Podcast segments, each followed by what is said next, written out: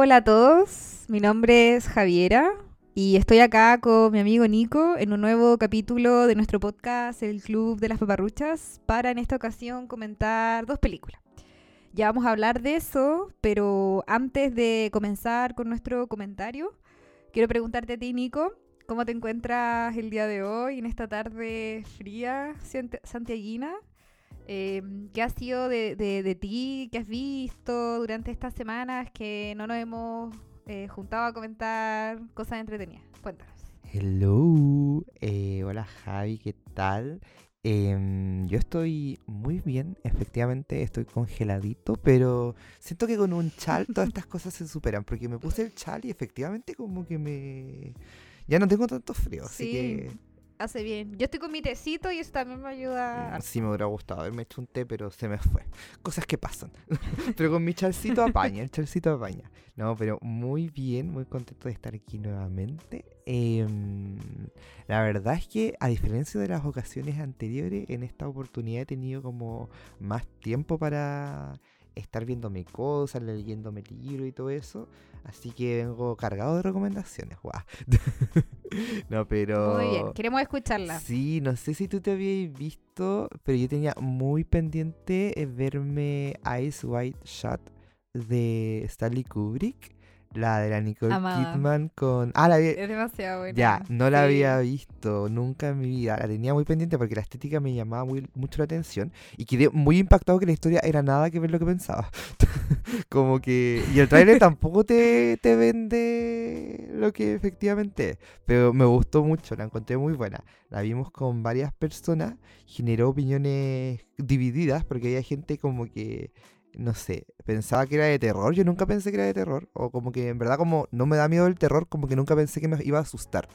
Entonces, pero la encontré interesante, bien, está súper bien hecha. Muy bien hecha, muy bien actuada. Sí, sí, efectivamente, y como esta, mm, al final este, este discurso que tiene sobre las relaciones maritales, como lo, que es el matrimonio a, partir de esta película, muy, muy interesante. Eh, así que lo pasé muy bien viéndola. De hecho, bueno, por otro lado, eh, también me vi, eh, ya es como cuarta vez que me veo, y me doy cuenta que es como la misma obsesión que, estoy que desarrollé y que mantengo el día de hoy con Knives Out, pero esta película es eh, Ready or Not, o Boda Sangrienta, no sé si la cachai. Ay, sé perfectamente lo que me estáis hablando, pero sé, la, niña, la protagonista, sale con un vestido ensangrentado en la portada, ¿no es cierto? Sí, está en Netflix. Sí, sí, cacho la peli, pero no, ya, ya, la voy a, le voy a echar un ojo porque no la he visto, pero había leído muy buenos comentarios. Es muy buena. sí, sí, sí, algo me habían dicho. Es que, para quienes no saben, se trata de una galla que era familiales que contrae matrimonio con un gallo millonario. Y la familia de este gallo ha hecho su fortuna porque son como dueños de una empresa de juegos. Entonces, como el ritual de inicio para saber si perteneces a la familia o no, cada vez que te casas, es que mm, el novio o novia eh, que se une a la familia tiene que jugar un juego. Y la cosa es que ahí se da cuenta la novia que se sumó a una familia bastante curiosa y no, muy buena. Es una comedia negra. Eh, te lo adelanto, sí, Javi, en ese sentido, porque probablemente van a haber muchas cosas que no tengan sentido, que uno piense que son conveniencias de guion, pero según yo es porque la película no se toma en serio a sí misma. Y es muy, muy, muy chistosa. En verdad, te lo juro, es como cuarta vez que me la veo y fue como bacán.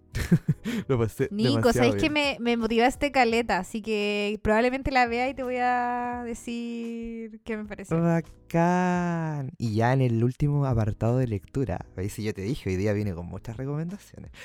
Con muchas cosas. sí. Em, no, me leí. No sé si lo había comentado la última vez, pero me leí las novelas gráficas de nuevo de la las cuales se tomaron como base para la adaptación de Netflix de Heartstopper, que son cuatro novelas gráficas y me las leí, en verdad. Estáis muy fanático, Nico. Sí, no, en verdad, amada. O sea, ya me, me había leído los primeros tres tomos, cuatro tomos, no me acuerdo. Hace mucho tiempo, antes de que saliera, y ahora me los volví a leer por un proyecto paralelo. Ah, se vienen cositas.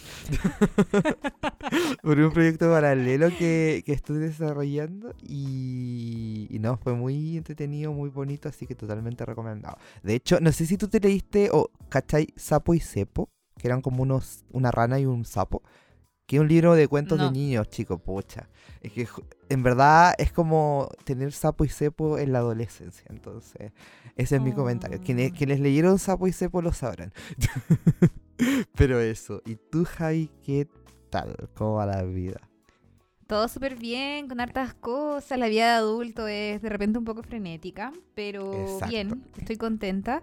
Y en cuanto a las cosas que he visto, mira, he seguido viendo la serie de Leftovers, he avanzado lento ahora últimamente. Tengo que pasar ya la última temporada. Ah, Estoy pero igual te queda último- nada. Sí, me queda solo, solo una temporada y un capítulo de la segunda. Y mm, con eso fui a ver la, la nueva película de Nicolas Cage al cine. ¿Ya? El peso del talento, creo que se llama. Y es muy chistosa. Sale nuestro compatriota Pedro Pascal y lo hace No. súper bien. Lo hace súper, súper bien. Me sorprendió mucho. Encontré que lo... Me llamó mucho la atención su actuación. Muy...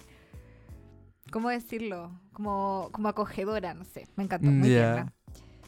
Y junto con eso, bueno, esta semana eh, vi las películas que vamos a comentar ahora, que también fueron un- una grata sorpresa. Eran dos películas que yo sabía que existían, pero que nunca había visto, ni siquiera Romeo más Julieta, que era- fue como muy popular en mi generación, o nuestra generación, es muy popular en nuestra generación. No las había visto y la verdad es que lo pasé súper bien viéndolas.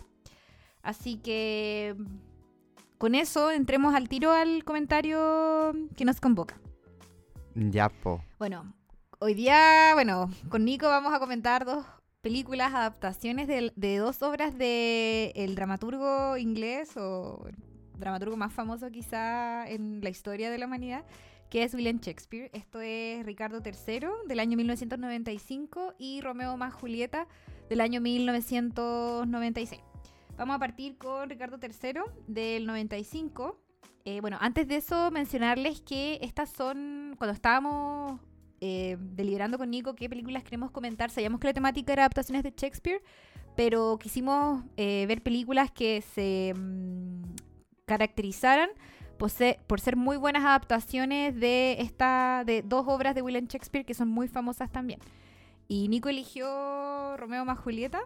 Y yo elegí Ricardo III más que nada por una recomendación, porque no eran películas que yo había visto antes, sino que sabía que eran como buenas, eh, que habían sido bien criticadas, entonces fue como ya esta la deberíamos hacer.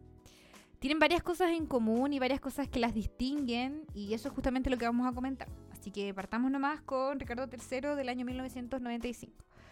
Eh, muy brevemente, esta es una película británica, como ya dije, una adaptación de la obra del mismo nombre, dirigida por Richard Lockrane. Y mm, la particularidad de esta, de esta película es que adapta la historia de la obra original a un- una especie de universo alternativo en Gran Bretaña de los años 30. em, como una, una, una Inglaterra fascista. Eh, lo que es bastante particular y bueno, el- el- lo que gira alrededor del personaje de, de, mm, Ricardo III, que es, es nuestro antagonista, es un hombre muy vil, muy cruel. Eh, y, se, y se retrata como este hombre fascista que está haciendo todo lo posible eh, para quedarse con el trono de, de la nación. Eh, es muy malo él. Y mm, la particularidad, o una de las cosas que a mí al menos más me gustaron de esta película, es que está protagonizada por Ian McKellen, em, quien es súper famoso por haber interpretado en varias ocasiones a varios personajes de obras de Shakespeare y de hecho él fue elegido por el director de esta película por una interpretación teatral que había hecho de este mismo personaje y lo hace realmente maravilloso. Em, el cast de esta película también incluye a la Annette Bening como la reina Elizabeth, a Jim Broadbent como el duque de Buckingham, sale Robert Downey Jr., súper joven y muy mino, Sí. eh, como Rivers, Kristen Scott Thomas, eh, Nigel Hawthorne, eh, Maggie Smith, que Uh, también se ve muy estupenda, sí, eh, John Maggie Wood. Smith.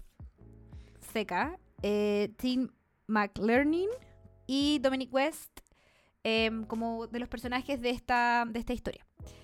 Em, bueno, fue mm, estrenada, como dije, en el año 1995.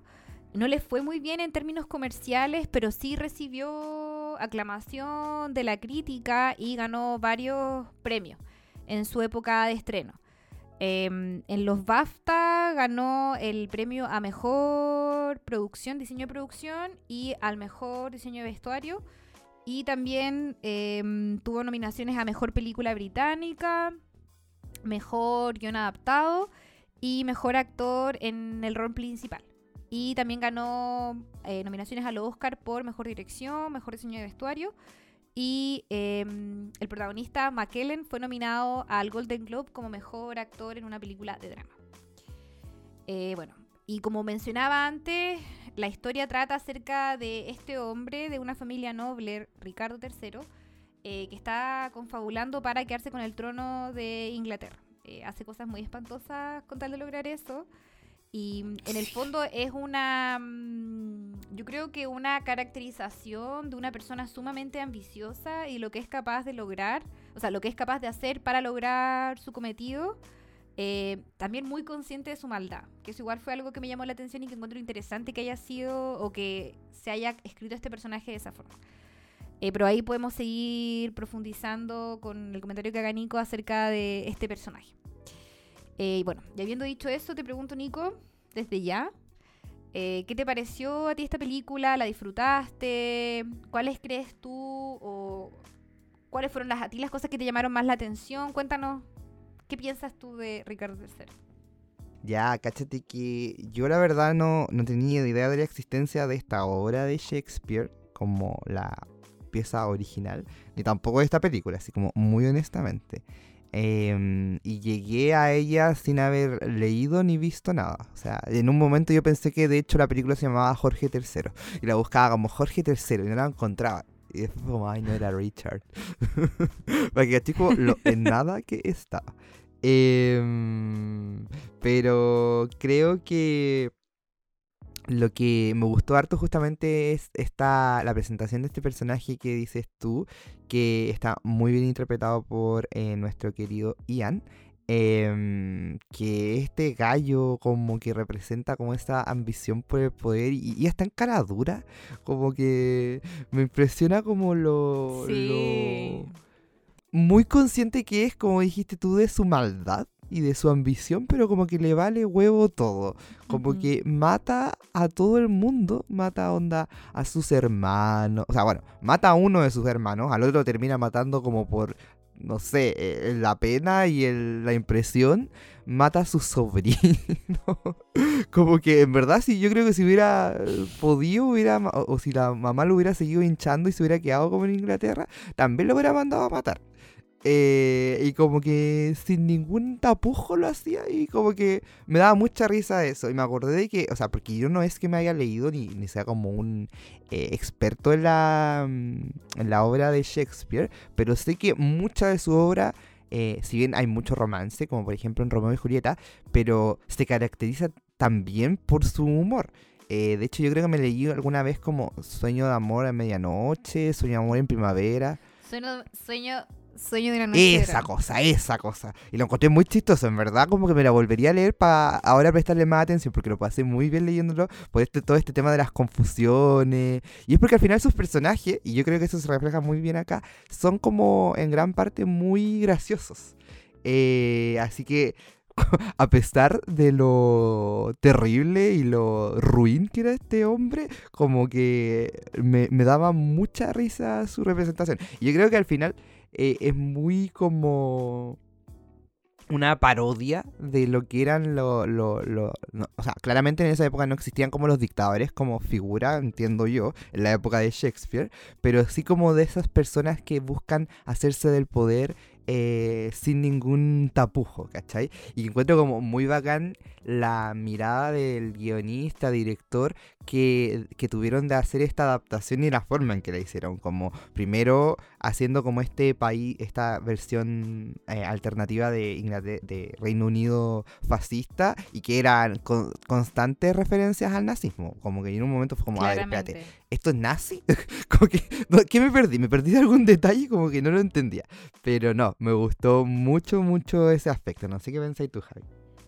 Sí, sí, yo también creo que es una mm, brillante forma de adaptar una obra como la de Shakespeare. Em, yo también estaba con la, con la misma impresión que tú, esto es como nazi, después caché que se trataba de un universo alternativo fascista y creo que al final, como dije, una forma muy inteligente de adaptarlo porque... Eh, como de qué otra forma podéis representar a unas motivaciones o a un personaje que tenga motivaciones como tan crueles si es que se identifica con este movimiento. Eh, en ese sentido, al final creo que como espectadores nos queda súper claro, por eso y por todas las cosas terribles que este gallo hace, que se trata de un personaje muy, muy malo. Entonces, súper bien ahí, creo que... Eh, al final me parece interesante que no solo se está modernizando la obra en el sentido de que lo, lo, sitúa en una época mucho más contemporánea que la que fue escrita originalmente, sino que también decide eh, situarla en una época que, o sea, en, un mundo en el fondo que nunca existió, ¿cachai? Claro. Que eso lo encuentro bien, bien interesante. Em, para darnos este tipo de mensaje que decía yo, que es como decirnos, ya, este gallo en verdad es un gallo muy, muy malo. Em, otra cosa que, me gusta y que, me gustó y que me gustaría que comentáramos es lo que decías tú, eh, lo caradura que, que es nuestro antagonista, eh, como está muy consciente de su maldad. Eh, no, sé ¿qué, qué, crees tú, ¿por qué, ¿por qué se escribiría un personaje así, como tan consciente de su maldad, sus ambiciones? En el fondo como que él mismo se reconoce horripilante, eh, no solo físicamente, sino también como en cuanto a su calidad de persona. ¿Qué crees tú que... ¿Por qué te llama la atención o por qué crees que eso es curioso? Ay, pucha, Jai, o sea, así como, ¿qué es lo que quiso decir Shakespeare? La verdad que no sé, no tengo idea. No, no, no, Ay, ah, ok, porque como dije, yo acá no soy un experto de Shakespeare, con suerte sé quién es. Lamentablemente me, reconozco así de inculto. Pero, em, no, o sea, ¿por qué me llama la atención este tipo de personajes? Yo creo que, o sea, que acá hay un conjunto de cosas que lo hacen muy atractivo al final del día. Y, tiene que ver con lo que tú también comentaste, que es como la forma en la historia en la que se hizo. Como que yo no creo que si esta historia fuera como no comedia, me hubiera caído bien ni, ni me hubiera como agradado tener a un personaje así de consciente de su maldad. Yo siento que el hecho de que sea una comedia le ayuda mucho. O sea, no sé si es como una comedia propiamente tal, pero yo la tomé como una comedia. Yo la quise ver como una comedia. Eh, y eso me ayudó a sentir que eh, el personaje al final era una caricatura, ¿cachai? Entonces por eso era como tan evidente y tan como obscena su maldad. Eh, quizás estoy haciendo una lectura incorrecta, pero así como es como lo vi yo, ¿cachai? Y, creo que por eso a la vez también como que me eh, gustó la forma en la cual fue adaptada la historia porque siento que tomaron este elemento de una historia hace siglos antes y la como adaptaron a un contexto que efectivamente es como ficticio, pero tomando elementos de la historia real que vivió como eh, el mundo, ¿cachai? Y como que siento que eso también hace que al final del día eh, probablemente esta, esta, esta representación que tuvo Shakespeare en su obra fue una crítica a alguna cosa que ocurrió o a algún tipo de persona eh, en su momento. Quizá hay algún detalle que se me esté escapando, pero siento que la decisión que tomó el director de como no hacerla como una historia basada en la época en la que fue en la cual fue escrita o para la cual fue escrita, sino que como en este contexto ayudó mucho a que uno le pegara. Y a la vez como al hacerla un humor, o sea, yo, yo insisto que la, vi como una, una humorada y en volar no lo es. yo, creo que sí. al verla como, yo también estaría de acuerdo con esa lectura. Claro, porque al verla como humorística, siento que también era como mucho más sarcástica, irónica y como que se reía de estas como fenómenos sociales. Entonces, como que eso me, hizo que al final eh, me gustara, porque al fin yo también estoy en contra de eso. ¿cachai? Entonces era como rico tener algo que, que se riera de la idiotez de, esa, de esas como personas que quieren el poder por el poder. Que de hecho nosotros lo hemos hablado en otras ocasiones. Eh, como que no nos parece absurdo, como que no entendemos por qué la gente quiere tener más plata cuando ya está como bañándose en plata, no sabemos por qué la gente quiere tener como más poder cuando ya como que literal puede dominar el mundo. Entonces yo creo que también el director, guionista, como que aprovecharon esta, esta obra tan bien hecha para reírse un poco de este absurdo que es que no entendemos por qué la gente quiere poder. Exacto, sí, súper de acuerdo contigo la lectura mm, como, o, los atisbos cómicos que tiene la obra yo creo que sí son bien evidentes. Una de las cosas es la manera en que mm, el propio antagonista em, se comunica e interactúa con su público constantemente. Creo que eso es, bien curioso, como ese rompimiento de la cuarta pared y el hecho de que él en, los hechos, en la historia, es una persona como muy secretista, no, ¿cómo se dice? ¿Secretismo? muy claro, como que hay mucho secretismo en torno a lo que él quiere hacer, todas sus intenciones las trata de ocultar, pero con nosotros, los espectadores, su público, es súper honesto, eh, de cosas espantosas. Y eso igual le da, yo creo que un, un, atisbo o cierto, eh, como estos dejos de comedia que decís tú. Y muy en, de acuerdo también con eso de que al final el personaje es una, una caricatura, porque es alguien demasiado malo, como no sé si en la vida real existe gente que es así de mala y que es capaz de matar a su enemigo, ya entendible, a su familia, a su sobrino. no. Eh, no está ni ahí con la persona que se casó, le, hizo creer que la amaba. En verdad es una persona espantosa. Entonces al final, como bien dice Nico, termina siendo una especie de, caricatura este personaje. Así que sí, eh, muy de acuerdo y al final es una burla, eh, un cuestionamiento a este, estos valores, eh, más que valores, como a los vicios que, que, tiene este personaje, de una ambición desmedida porque sí, eh, maldad desmedida porque sí, no tiene mm, mayores razones el gallo de por qué él quiere tener el poder, por, no sé, porque quiere hacerle bien a la comunidad, porque tiene ganas de, no sé, eh, favorecer a, ciertas personas, eh, ser millonario, no sé, no, no, no, hay mayor claridad en por qué este hombre quiere tener el poder, es solamente porque esto seguramente lo va a hacer sentir bien, quizás, sí. pero tampoco eso queda demasiado claro. Entonces yo creo que al final es, un poco una, mm, una caracterización de, de estas ambiciones desmedidas en ciertas personas y que son capaces de hacer muchas cosas con tal de lograr eso.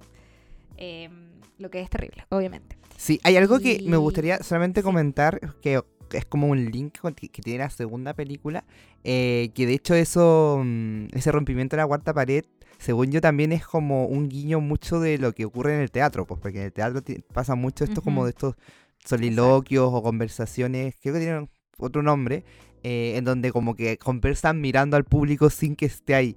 Entonces siento que es como una forma, un guiño para incorporar estos elementos teatrales que al final son como la base de la producción y que también yo siento que eh, tienen su asidero en Romeo más Julieta, que quizás no, no, no tanto como en, en, como estas cosas, pero sí la película Romeo más Julieta es muy teatral, es como muy performática. Y segundo lugar eh, que en Romeo más Julieta también se mantiene como la o se trata de mantener en general como la integridad de la forma de expresiones dramáticas, como que es todo más dramático. Entonces, creo que eso es algo bacán que tienen estas dos adaptaciones, por lo que yo me imagino que la gente también las valora como buenas adaptaciones de lo que fue una obra de Shakespeare. Y creo que el valor agregado tienen también es que ambas eh, las como que descontextualizan, pero las, a la vez las contextualizan en, otras en, otras, en otras otras locaciones o momentos muy ad hoc, siento yo.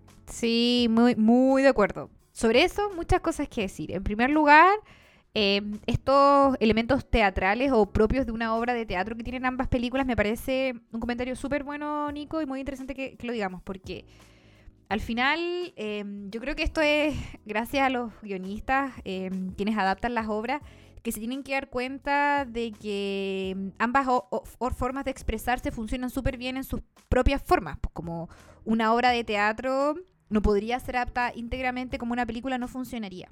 Entonces acá los guionistas son súper inteligentes en adaptar la historia eh, a su formato película, eh, de manera que funcione y que lo hacen muy bien estas dos películas en ese sentido. Pero eso no quiere decir que se tenga que despojar de todos los elementos de la, de la fuente original. Y en este caso, como bien dice Nico, creo que el rompimiento de la cuarta pared funciona súper bien, no solo porque se está honorando a la fuente original de la, de la, del material, sino también porque se refuerzan ciertos puntos, como decía Nico, de comedia en este caso, de que es un gallo que aparenta con todo el resto del mundo ser bueno, piadoso, que no le interesa el poder, como que de hecho incluso se hace un poco de rogar con, Sí. con, toma- con, con- con ascender al trono, y como dice, no, yo no, yo no podría hacer eso. Para después decir que en verdad es lo único que quiere y, y decirnos todo el rato lo malo que es y que quiere matar a todo el mundo. Es como Fleabag, como muy descarado. ¿Te acordás que Fleabag es- también era como, no, sí, hermana, te, te estoy apoyando? Y después era como. Exactamente. Entonces igual le, le da un, un- un toque humorístico a la historia junto con honrar o hacerle hacer estos guiños que decía ahí tú a, a su fuente Ujú. original.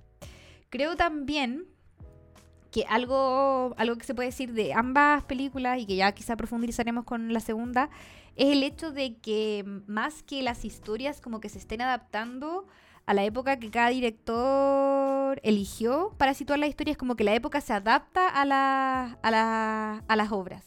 Ay, sí, Em, no lo eh, había visto así, pero sí. Exacto, porque es como mm, de qué manera el mundo que yo elegí como director en ambas películas puedo si- em, adaptarlo o, o situarlo de la mejor manera con esta otra historia, ¿cachai? Entonces por eso es súper in- Mm. es inteligente y, y como muy buena decisión esto que ya elijamos una época alternativa en Inglaterra porque tiene que ocurrir en un- una, una época más contemporánea, pero ya, tomemos estos elementos de la historia que no son reales, pero que pueden funcionar súper bien con esta historia, ¿cachai? tratando, de Ujú. hacer- tratando de hacerla un poco más moderna. Lo mismo que pasa con Romeo y Julieta, donde no sé, pues como que ya no es una.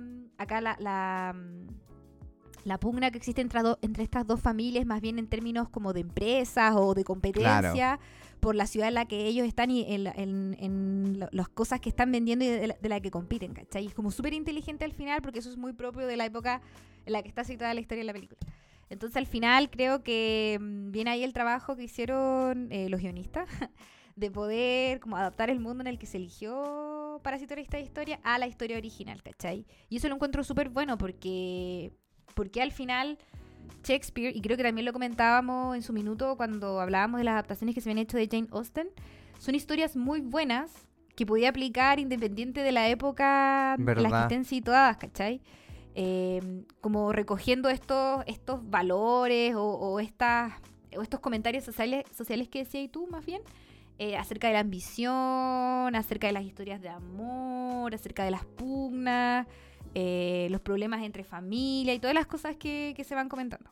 Que creo que es como Sí. muy, muy bacán al final y lo que demuestran de por qué son piezas tan valiosas, ¿cachai? Porque Claro. Shakespeare se sigue interpretando una, una y otra vez, eh, reinterpretando en películas, series, no sé, obras teatrales una, una y otra vez, porque al final guardan esa, ese valor, creo yo, Sí. de, de historias muy humanas, eh, sin perjuicio de que, no sé, en el caso de, mm, de Ricardo III, como que son puros personajes de alta alcurnia, ¿cachai? Pero sin perjuicio de eso, igual se revelan ciertas características muy propias de nosotros. Claro, es que yo creo que- Muy, muy Es que yo, creo que confluyen como dos grandes elementos, sin perjuicio de que obviamente hay otros, pero uno tiene que ver con justamente la historia, las historias que em, son muy universales. Independiente de lo que tú decías, como que no sé, pues en Richard III tenemos a estos personajes de alta alcurnia, pero mm, la traición, como que al final ese es como el punto, por un lado, la ambición, eh, la sed de poder, eh, el descaro, la tragedia. Eh, entonces eso es como muy universal al final del día. En el caso de mm, Romeo y Julieta o Romeo más Julieta es como el amor, la tragedia, la intensidad de la, de la juventud, eh, todas esas cosas. Entonces como que eso obviamente hace mucho más fácil el trabajo de eh, transportar estas historias a otros contextos, pero eh, obviamente requiere de un esfuerzo, no es como que se puede hacer como gratuitamente. Y, y, ahí también tomándome de todo lo que dijiste, se nota como la buena pega de quienes lograron hacer estas adaptaciones. Como que tuvieron el tino de saber cómo eh, traer estos elementos tan universales descontextualizándolos, pero sin que, se, sin que dejen de ser lo que son en su esencia, como en su historia, ¿cachai? Entonces haciendo como todas esas cosas que dijiste tú que no quiero reiterar porque lo dijiste muy bien. sí, de todas maneras, yo creo que al final todo radica en tu comentario de la universalidad de estas historias. Eh, ciertas características humanas que se tratan de resaltar, sean estas buenas o sean estas malas. Eh, creo que especialmente en el caso de Ricardo III, eh, me gusta mucho lo que hace mm, William Shakespeare. Y bueno, acá en este caso los guionistas, de como que igual se castiga al personaje, po, ¿cachai? Como que no es un malo que se salga con la suya, sino una persona que al final no gana, eh, por lo malo que era, y gana la persona que sí realmente merece ganar, valga la redundancia. Eh, entonces al final es un poco mostrarnos que no son formas de ser que deberían ser premiadas. Igual hay historia obviamente de gente mala que gana siendo mala, pero yo creo que acá en el fondo es como reforzar la idea de que el poder, la ambición por el poder porque sí, no es algo de lo que por lo que alguien debería sentirse orgulloso. Y al final el gallo igual como que todo el rato no, nos restriega restriega en la cara lo malo que es, ¿cachai? Como que nunca en el fondo se nos trata de engañar como audiencia de, ah, este gallo parece que igual tiene cosas buenas. No, es malo. Es malo y porque es malo le van a salir las cosas mal. Claramente. Eh, otra cosa que, mm, que, me gustaría que comentáramos, Nico, igual quizá lo, lo, pasamos a, a, mencionar, pero quizá podríamos profundizar un poquito más. Eh, ¿Qué piensas tú? Quizá es un comentario que se podría profundizar más en la segunda película porque es como un elemento demasiado importante. Pero creo que en este caso igual hay, mm, algo que decir que es acerca de la estética que se elige o que elige el, mm, director para representar esta historia. Uy, cáchate que yo no sé si me fijé tanto, o sea, me di cuenta como que habían muchas referencias a una estética nazi, o como, no sé si necesariamente, porque la verdad es que hoy día voy a estar como de los ignorantes. Ah, ah, voy a salir de, mi zona de confort a hablar de cosas que no sé. Pero uno, al menos como en el ideario colectivo, eh, y quizás también efecto Mandela, ah, pero tiene como una idea mental de qué es la estética nazi. Así como uno también, mm, cuando hablamos de Suspiria de mm, Luca Guadagnino, como que mencionabas también como la estética eh, de Alemania Oriental y, como que uno habla como siempre de estas estéticas que no, sé de dónde salen, pero uno como que lo tiene en su inconsciente colectivo. Eh, y yo siento que eso pasaba acá, o al menos es como el gran detalle que me fijé, de que era como todo muy alusión a, a este a este mundo nazi. Y de hecho, a ratos yo me acordaba un poco también de Bastardos sin Gloria. Eh, siento que eran espacios muy similares. Y yo creo que eso no es em, como antojadizo, sino que al final porque ellos también saben que estas, estos lugares representaban como este tipo de eh, arquetipo que se tiene de lo que es como el nazismo. Em, como lugares muy toscos, oscuros. Eh, y de hecho me, llamaba la atención que técnicamente, o, es lo que yo entendí también en algunas ocasiones, nos mostraban como el Palacio de Buckingham eh, pero como que no se sentía como el palacio de Buckingham. Yo como que a veces no, no, sabía si estábamos ahí o no. Como que, de hecho, también cuando fue como la coronación de Richard III, porque, bueno, tú también te ves The Crown, po. somos ambos fans de The Crown, y como que, o sea, como que reconocí los momentos por la coronación que vimos de la Elizabeth, pero como que a la vez no, no reconocía los espacios, era muy raro. Pero yo creo que tiene que ver porque decidieron como a, bancarse o, como a, aferrarse full a este tipo o a estos espacios como muy eh, nazis, creo yo. No sé si tú tienes la misma opinión. De todas maneras, sí, pues como en verdad se tomaron en serio el trabajo de una de un Reino Unido, como bien decís tú, alternativo. Em, que es ficticio al final la época y espacio en que está ocurriendo y yo creo que acá la estética está totalmente ligada con lo cruel que este personaje, eh, y es súper inteligente al final, porque Bueno, todos sabemos que los ingleses fueron los enemigos de los nazis en, en- durante la Segunda Guerra Mundial eh, y la figura de Hitler en verdad es como súper odiada por, por esa nación. Entonces, si queréis representar o retratar la figura de una persona así de mala, como que es muy inteligente al final eh, representar esto con, un- con esta estética o con esta idea del fascismo muy propia de ese de, de los nazis eh, en su propia época, ¿cachai? Entonces como que al final es retratar y hagamos un personaje muy malo. ¿Quién fue súper malo? Los nazis los fascistas.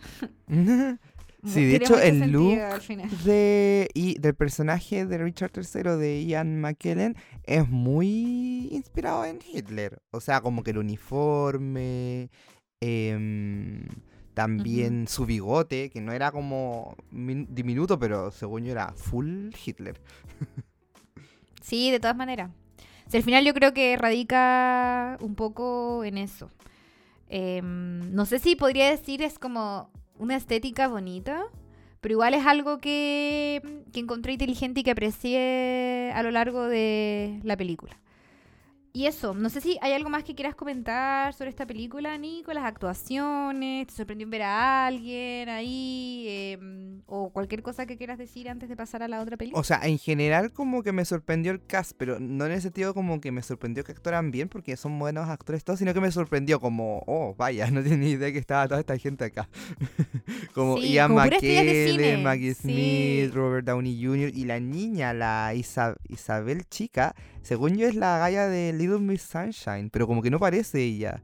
Se parece como a la actriz de Jojo No, Rabbit. ¿Es la actriz de Jojo Rabbit? No, Nico, es que esta película es del 95. ¿Quién es una entonces? galla X. No, acabo de ver, no es. Se llama Kate Stevenson Payne. Pero, oye, es que era igual a la galla sí de Little Miss Sunshine. Era como la galla de Little Miss Sunshine mezclada con la de Jojo Rabbit. Sí. Yo dije toda como, razón. ¿será no, una de las dos? Y yo ahora diciendo, era esta galla. Y no, es una galla desconocidísima. ¿Dónde salió? Nadie la conoce. Sí, y tiene como una línea en toda la película. Sí, ese personaje Sí, me, dio risa porque no hablaba nada. No, literal no tiene ninguna película muy importante. Así que ella me sorprendió, pero por algo que no debió haberme sorprendido. Porque pensé que era otra yo también- persona. Sí, toda, to- toda la razón. Eh, tiene ir- ahora que lo dijiste, veo el parecido, pero nunca lo pensé. Solo pensé de ella como, oye, esta niña no habla y nunca la he visto en ninguna otra película. después. Y lo mismo que tú me sorprendió, pero más que nada porque había mucha gente muy famosa, como puras celebridades, puras estrellas de cine en la misma película. Ujú. Eh, entonces eso me llamó la atención y todos hicieron un gran trabajo, pero yo creo que claramente el premio se lo lleva el protagonista, antagonista más bien, eh, que lo retrata demasiado, demasiado bien. Este gallo es como experto interpretando personajes de Shakespeare, como mencionaba al principio. Creo que tiene una obra que trata acerca de interpretar personajes de Shakespeare a ese nivel. Y es famoso por, sí, no haberlo hecho solamente en películas, sino también en obras de teatro, porque es un actor muy conocido por ser actor de teatro. Ujú. Eh, y bueno, por algo lo eligieron, lo hace fantásticamente bien, quizás los mejores villanos que he visto en pantalla. Así que mm, con eso, pasemos nomás a la segunda película, que fue la película que eligió Nico, que yo sé que le gusta mucho, así que vamos a hablar Sí. harto acerca de por qué a Nico le gusta tanto esta película.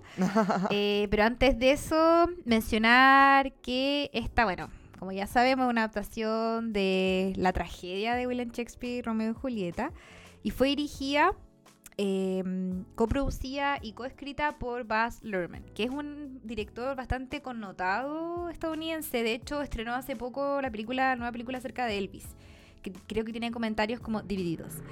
Y como mencionaba, es una adaptación moderna de la de la de esta, de esta obra. Eh, y está protagonizada por Leonardo DiCaprio como Romeo y Claire Danes como Julieta. Y bueno, todos sabemos la historia, pero trata acerca de dos adolescentes que se enamoran, a pesar de que son cada uno respectivamente miembros de familias que están en pugna, que se odian. Entonces, como un amor súper prohibido, súper trágico. Sí, les fue súper bien en términos de taquilla y también en términos de críticas. Eh, fue nominado eh, Leonardo, o sea, no, Leonardo DiCaprio ganó el Oso de Plata como mejor actor en, el Festival Internacional de Berlín y el director ganó el Alfred Bauer, el premio Alfred Bauer. Y también fue nominado como mm, el director por como mejor película de los Golden Globe. Em, no, en el Golden Bear, perdón. Eh, fue nominada al Oso de Oro. Eh, y eso, eso en términos como datos más, más técnicos. Hay más, hay más otros otros actores conocidos, pero en verdad la película es más importante porque sale Leonardo DiCaprio y Claire Dance. Em, y como decía, ya acá no se trata de, de Verona, eh, en la época en la que originalmente fue escrita la, la, historia, sino que es en Estados Unidos la historia. Em, tiene lugar en, como en un, en un lugar costero donde hay playa y las dos familias están en pugna, pero son como más bien familias medias mafiosas que tienen negocios, que son competidores y como que eso es la razón de su discordia. Y estos dos jóvenes se conocen y en cinco minutos se dan cuenta que se aman y pasan muchas cosas terribles producto de, esta, de este enamoramiento. Y habiendo dicho eso, cuéntanos, Nico. Ah, me faltó decir que la familia son los Montesco y los Capuleco, Capuleto. Eh, Julieta es la familia de los Capuleto y mm, eh, Romeo es de la familia de los Montesco. Entonces, Nico, cuéntanos ¿Por qué te gusta tanto esta adaptación de la obra de Shakespeare? Ya, a ver, primero comentar o agregar que em, este gallo también es director de Moulin Rouge. Que otra película que tiene una estética muy hermosa. Así que claramente este gallo tiene un tema con la estética.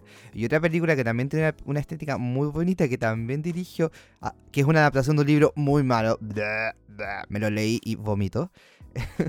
es la película del Gran Gatsby. también hizo la, adaptación de esa película. Ah, también con Leonardo DiCaprio, ¿no? Sí, también con Leonardo DiCaprio, el protagonista. Eh, así que claramente em, este gallo tiene una estética y una estética muy marcada y que me gusta. Eh, ese es uno de los puntos que yo destaco fuertemente de esta película. Pero obviamente vamos a hablar de ello, pero más adelante.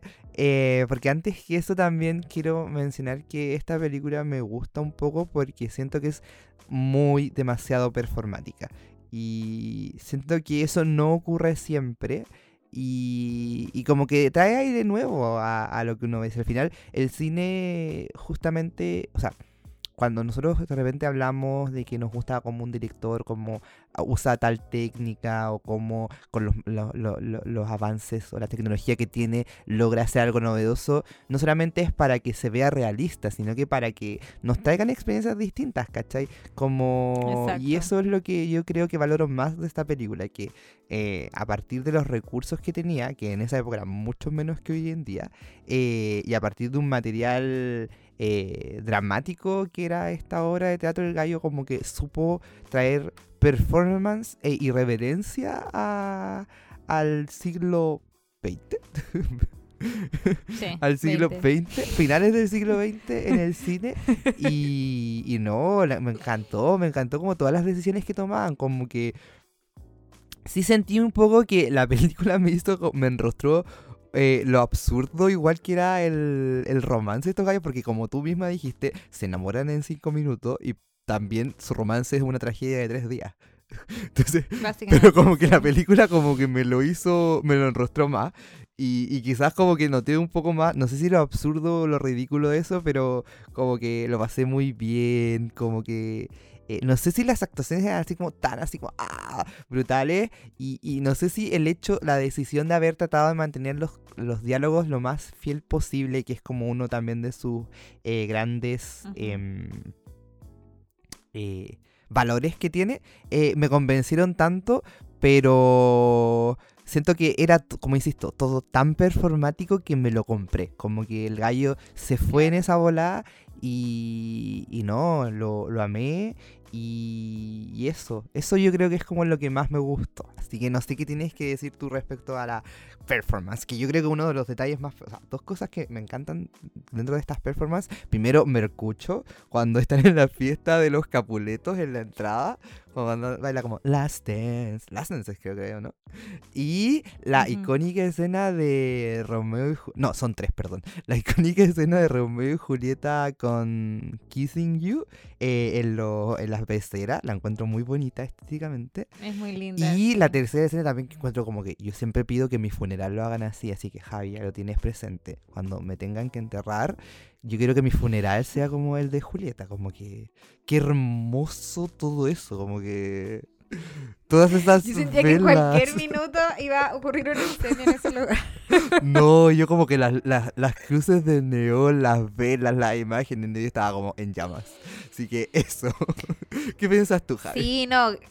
Grande escena. Yo creo que también valoro muchísimo este nivel de performance o la teatralidad que tiene la historia.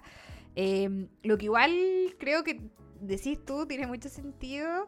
eh, exacerba demasiado lo absurdo que puede ser esta historia. Claro. En general, no solo la, la tragedia de amor de estos dos niños que primero son guaguas, adolescentes, que se enamoran y que creen que están viviendo el amor más increíble de sus vidas y como que están dispuestos a morir y de hecho hace, eso hacen por fallecer. Que en una época como... No, no sé si la actual es, pero ya del siglo XX es aún más tonto, ¿cachai? Como que ya, según yo, como que superamos esa historia y en esa época también. Pero al final yo creo que quizás ese es un poco el punto, ¿cachai? Como es todo tan teatral, es todo tan absurdo que se valora de todas maneras como que sea todo tan exagerado. Eh, lo que va muy de la mano con el hecho que se conserven los diálogos y todo, porque eh, llama la atención en este contexto moderno que la gente se est- esté expresando de esa forma, que es tan anticuada. De hecho, me pasaba que generalmente cuando veo películas eh, en inglés, por, no sé, puedo dejar de leer los subtítulos o no, no ver la pantalla porque entiendo lo que están hablando, pero acá me era imposible entender lo que hablando si es que no leía los subtítulos, porque es inglés antiguo. Eh, entonces sí, estoy, estoy de acuerdo con que es, algo como fresco, muy innovador que hace el director de, de exagerar tanto esta teatralidad en la historia. Y, y yo creo que sí podría decir que es algo que me gustó. Sin perjuicio de ello, también considero que, mm, quizá igual va un poco de la mano con esto, el hecho de que la película en ocasiones empiece a ser muy rápida o que su Demasiado. ritmo aumente, sí, no sé si es algo que me gustó o es algo que me distrajo más bien, ¿cachai? Como de estas otras cosas bacanes. Como que igual de repente era como ya, pero calmado, como no, no, no vayas tan rápido, por favor. Y esta edición, como súper frenética en ocasiones, sobre todo al final, cuando ya estaba quedando la Fox, eh, me pasaba que me, me distraía más. Sí, es verdad. como que, oh, qué bacán esto, lo estoy disfrutando. Ujú. ¿Cachai? Pero fuera de eso, concuerdo contigo en que, primero, la estética es muy bacán. Sentía a veces, porque también tiene como un muy buen soundtrack, que muchas veces la película era como un video musical. Ay, Y verdad. quizá también va de la mano con, con su teatralidad, pues, ¿cachai? Como en esto, en esto absurdo, como un poco exacerbado, exagerado, pero muy bonito. Eh, a mí ver cosas lindas es una de las cosas, es algo que disfruto mucho. Entonces, en ese sentido, lo, lo disfruté mucho, mucho, mucho, mucho en esta película. Eh, tiene canciones, tiene una canción cuando ya está muy sad DiCaprio, o es al final de la película, creo. eh, una canción de Radiohead. Que muy bonita. Entonces, fue- Obviamente lo ibas a mencionar. Obviamente que era algo que tenía que mencionar y que me gustó. Creo también que otro aspecto que tiene mucho que ver con todo esto que he mencionado, su anacronía, es algo que, que disfruté caleta. Que al final es, es esta combinación como de ya, de un diálogo muy muy antiguo, con un contexto moderno, con música moderna, pero con una historia que también se, se siente como antigua igual, Ujú. po, eh, por estas cosas que decimos, ¿cachai? Em, pero eso a su vez mezclados con elementos que sí son súper propios de la época en que el director eligió situar la historia. Em, pi- piensa en, en esto de que mm, esta pugna entre familias se ve súper como sensacio- sensacionalizado, que Ujú. es la palabra, por mediante la prensa, ¿cachai? Sí. que es algo que en su época de origen de la historia no, no ocurría porque no existía eso, pero obviamente si nosotros pensamos así como peleas de gente poderosa o peleas de gente famosa, es algo que sí tiene mucho, como que se reportea mucho en los medios de comunicación o de farándula. Para muestra Johnny Eh, Depp y Amber Heard. Exactamente, excelente ejemplo. Y es algo que pasa en la película mucho, como que los medios de comunicación le prestan demasiada atención a, a estas riñas que se tienen, no sé, pues, cuando el tantito mató al otro, no sé qué. Eh, entonces, como bacán, pues, ¿cachai? Porque ya se está recogiendo la historia original, pero también se están añadiendo estos, estas notas modernas que hacen al final eso que decía yo hace un rato, de que se adapta el contexto súper bien también a la historia. Sí. Entonces, como muy innovador, creo yo, novedoso y bacán de ver. Sí. No sé si estáis de acuerdo conmigo. Totalmente, es que me pasa que es raro, pero como que es un... Y uno no entiende nada, como que, por ejemplo, el mismo hecho de que, claro, tú dijiste, está ubicado en Estados Unidos, y técnicamente sí, pero a la vez como que uno siente que es México, y a la vez uno como que supuestamente esto es Italia. No sé. como que. Entonces es como. Porque al final, como la, la figura de los mafiosos también es un- una cuestión de Italia, ¿cachai? Entonces, como que. Claro. Pero también de repente como que tú decís como, pero esto parece Miami, pero no, entonces es como muy raro y, de repente tenéis como este teatro en la playa que es donde matan a Mercucho, Mer- Mercucho, donde matan a Mercucho finalmente, eh, que es como onda donde Leonardo DiCaprio o eh, Romeo, Romeo, eh, tiene como sus mayores momentos de... de- es un gallo muy depre y, y muy dramático. Sí. Siento que, eh, de hecho, es como quien más sale. La, la Julieta no sale tanto. Yo pensé que salía más. Pero como que es. Romeo el, el protagonista, yo diría, total de la película. Y, y bueno, estas cosas son hacen que al final la historia sea muy rara. Y que yo siento que no... No... A la vez muy original porque no pasa tanto. O sea, sin prejuicio de que, por ejemplo, Richard III también tiene estos elementos, es de una manera muy distinta. Entonces, y eso hace que ambas sean muy valorables en su especie. ah. Pero a la vez, como para hacer el punto respecto de Romeo más Julieta, yo no sé si hay como otras películas que yo haya visto que hagan esto. Incluso la misma Moulin Rouge, que es del mismo director, que tiene, comparte muchas características, tampoco como que tiene esta particularidad. Entonces yo creo que eso es lo que lo hace más bacán y, y la hace destacable. Que te guste o no te guste, al final del día como que uno no va a poder olvidarla, siento yo. Como que... De todas maneras. Porque claro, si, si no te gusta porque la encontráis como, no sé, fome, a pesar de que yo encuentro que se me pasó volando y igual es larga. Eh, Son dos horas. pero sí. como esta, esta edición frenética que decís tú, como que se me hacía que de repente, como también explicabas, se, uno sentía como ya, pero está yendo muy rápido, pero a la vez como que ayudaba un poco a darle ritmo, porque efectivamente hay otras escenas que son como un poco más lentas, donde está como todo este drama, toda- todas las escenas de Presat de Romeo, por ejemplo. Eso era muy lento. Eh, entonces siento que es todo muy caótico y, y me encanta porque me bombardeaban de información y de estímulos y, y eso yo creo que es como lo, lo bacán y lo que mm, eh, destacable. Y siento que al final estaba tratando de, de comentar algo que estabas diciendo tú y me fui por las ramas. Pero no importa, dijiste puras cosas muy ciertas. Eso, eso de que te estaban borrando información, yo creo que también es un ánimo del director de mantenernos muy atentos Mm. a la historia. Eh, creo que mm, quizá uno va con una cierta idea de lo que es la historia de Romeo y Julieta, como una historia de amor muy trágica y por ende muy triste, pero igual acá habían hartos elementos como de entretenimiento en la película. Eh, todo el hecho de, no sé, pues la, esta fiesta en donde los protagonistas se conocen, hay varias escenas de baile súper icónicas, como bien decía y tú, eh, que hay, hay hartos elementos rescatables, el hecho de que se visten o se disfrazan los personajes de cierta manera, también decían mucho de sus personajes. En el caso de Mercutio, por ejemplo, eh, que se viste de como que hace drag Sí, en, la, en la película.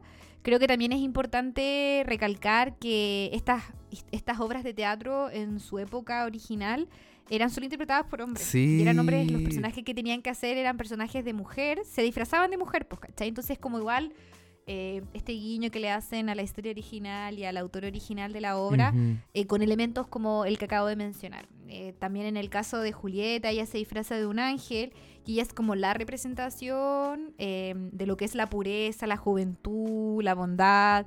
Entonces, es bien inteligente la película. Ah, Otra cosa que mencionaba y que esto lo vi en un video, que el personaje de, mm, de Romeo es como el distinto, eh, que no se Not like other de su boys. fami- Exactamente. Y si te fijáis, eh, los gallos que son su amigo, los miembros de su familia más bien, están vestidos de una manera súper característica y como muy, muy propia con estas guayaberas, exacto, y de colores eh, fuertes, no sé qué. Mientras que Leonardo DiCaprio está mm, al principio de la película, cuando está como cada vez más distinto de ellos, cuando era muy distinto a ellos, en un traje. eh, mm, eh, negro con una camisa blanca. Y cuando comete el primer crimen, que es cuando mata mm, a. Se me olvidó el- ese personaje, pero a su rival, el gallo que era el primo de. El gato, le decían el gato. Eh, Sí, no me acuerdo el cómo se primo llama. de Julieta eh, se cambia la polera y le pasan una guayabera, ¿cachai? Como que ya se estaba haciendo más propiamente miembro de su familia mediante estos actos, porque al final, como decíamos con Nico, pertenecían a unas mafias. po. Mató a Teobaldo. cosas... Teobaldo es el ese primo. mismo. Exacto.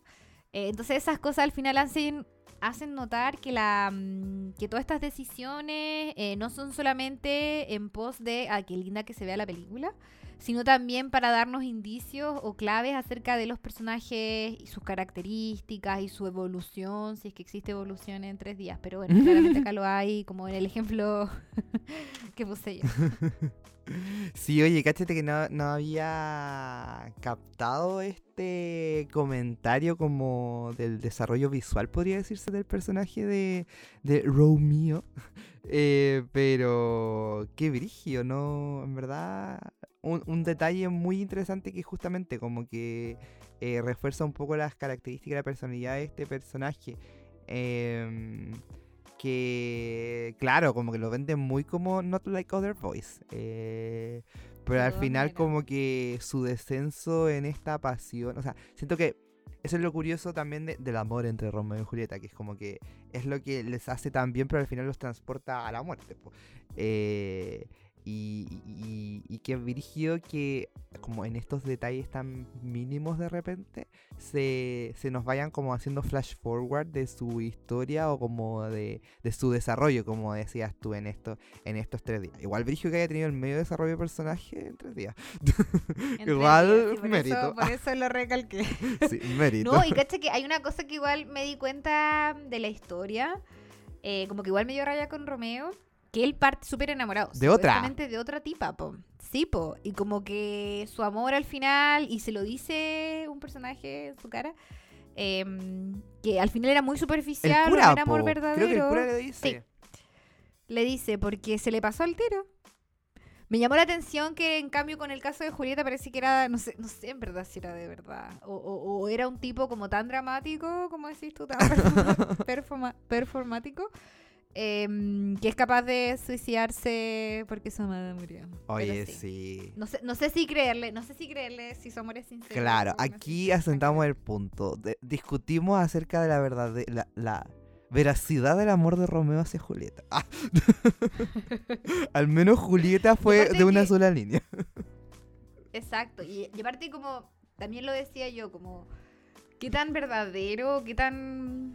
No, no es como que yo ponga en duda los sentimientos de las personas, pero son cabros chicos, po, ¿cachai? Como que Pero Javi, viven, viven su un- amor y su pasión. vi- su in- una- con una intensidad francamente loca em, en tan poco tiempo y, y hacen todo, ¿cachai? Como Sí. en tres días se casan, se matan y es súper trágico. Cre- creo que de cierta forma igual era una, tra- una, una tragedia que podrían haber evitado en el sentido de que ya, obvio, que- obvio que no te tenés que enamorar de un miembro de tu rival. Eh, pero estos gallos como son jóvenes, locos e intensos, decían hacerlo de todas maneras con las consecuencias que quizá mm, ya sentían. De hecho, Romeo también lo dice, eh, que tenía esa sensación de que ir a esa, a esa fiesta al final iba a implicar como su, su, su tragedia Sí, o su, su Me caída. acuerdo. Igual yo creo que eh, comparto totalmente tu punto y de hecho lo comenté al principio que como la película me hizo ver un poco lo ridículo que era este como el desarrollo de esta Sí. relación, pero igual tenemos que recordarnos que también era una, o sea, la historia original era en otra época, entonces yo creo que probablemente en esa época las mayores expectativas que tenía esta que pudiera tener una galla a quien se pudiera identificar con Julieta era como que la casaran, ¿cachai? Entonces siento Claro. que es totalmente entendible que viva la pasión del amor de esa manera. Eh, y lo mismo yo creo que. Romeo, como que en esa época era todo tan aburrido, me imagino. Yo, no- nada que ver, pero hablaba otra vez con la Laura, personaje invitado de este podcast, eh, que de repente pienso como, ¿qué haría sin mi computador? Como que, como que el celular es muy pro, ya uno puede tener así celulares súper mega pro, pero como que sin mi, mi computador no sé qué haría, ¿cachai? Entonces como que me pongo... La gente leía mucho y al final todo se reducía a las interacciones Es sociales. que sí, pues, y, y hasta por ahí, pues. ¿cachai? Porque igual las interacciones sociales eran como muy limitadas, como que, no sé, las mujeres tampoco podían estar tanto en lo público, como que tus romances tampoco tenían que ser como tan desbordados. Entonces yo siento que al final era como una... O sea, estoy inventando, probablemente estoy equivocado, pero también es como una forma de, de hacer frente un poco a cómo eran las interacciones en ese tiempo. Siento que igual entiendo al final del día por qué alguien podría tener un amor tan apasionado en una vida tan fome. como que siento que en esas condiciones como que y, con las expectativas de vida que tenían como que probablemente matrimonios como em, conciliados por tus padres, por conveniencia, donde tú tampoco podías determinar nada. Según yo, como que todo lo decían los demás por ti, como tener esa posibilidad de tomar esa decisión y de sentir algo como por primera vez, lo, lo banco. Yo creo que en volá como que puede ser eso. Pero claro, a diferencia quizás un poco de lo que pasaba con Richard III, o, o quizás igualmente que lo que pasaba en Richard III como que se ve un poco ridículo tanta intensidad, pero no, no deja de ser universal, porque al final son también sensaciones como que todos alguna vez podemos sentir, sí, tampoco podemos culpar a Romeo y Julieta que no sin, que, que hayan sentido que se les rompía el corazón y que iban a morir. Ah, Exacto, ¿no? Y este el, te- el tema de las rivalidades, de las traiciones, de la fidelidad que tenéis que tener a tu grupo, a tu comunidad, y que al final, ¿qué quebranta? O sea, esta, es- este, ese quebrantar de esa fidelidad y de ser parte de tu comunidad provoca puras cosas malas, ¿cachai? Que al final, de nuevo, volviendo a, lo que mencionaba acerca de Ricardo III, es una lección que nos pone el autor, ¿cachai? Como mantenerse fieles a ciertas cosas eh, va a ocasionar solo bien y violar esos valores o esas cosas tan importantes son solo malas decisiones y tragedias. es verdad. Así que toda la razón, Nico. Eh, eran bien intensos los cabros, pero bueno, se entiende por la edad, la poca experiencia y quizá los retenidos que estaban, eh, lo inadecuados que se sentían en sus posiciones. Y esto al final ya fue terrible, pero igual sintieron cosas que los hicieron muy felices por un periodo muy breve. Por tres días. Hay que decir.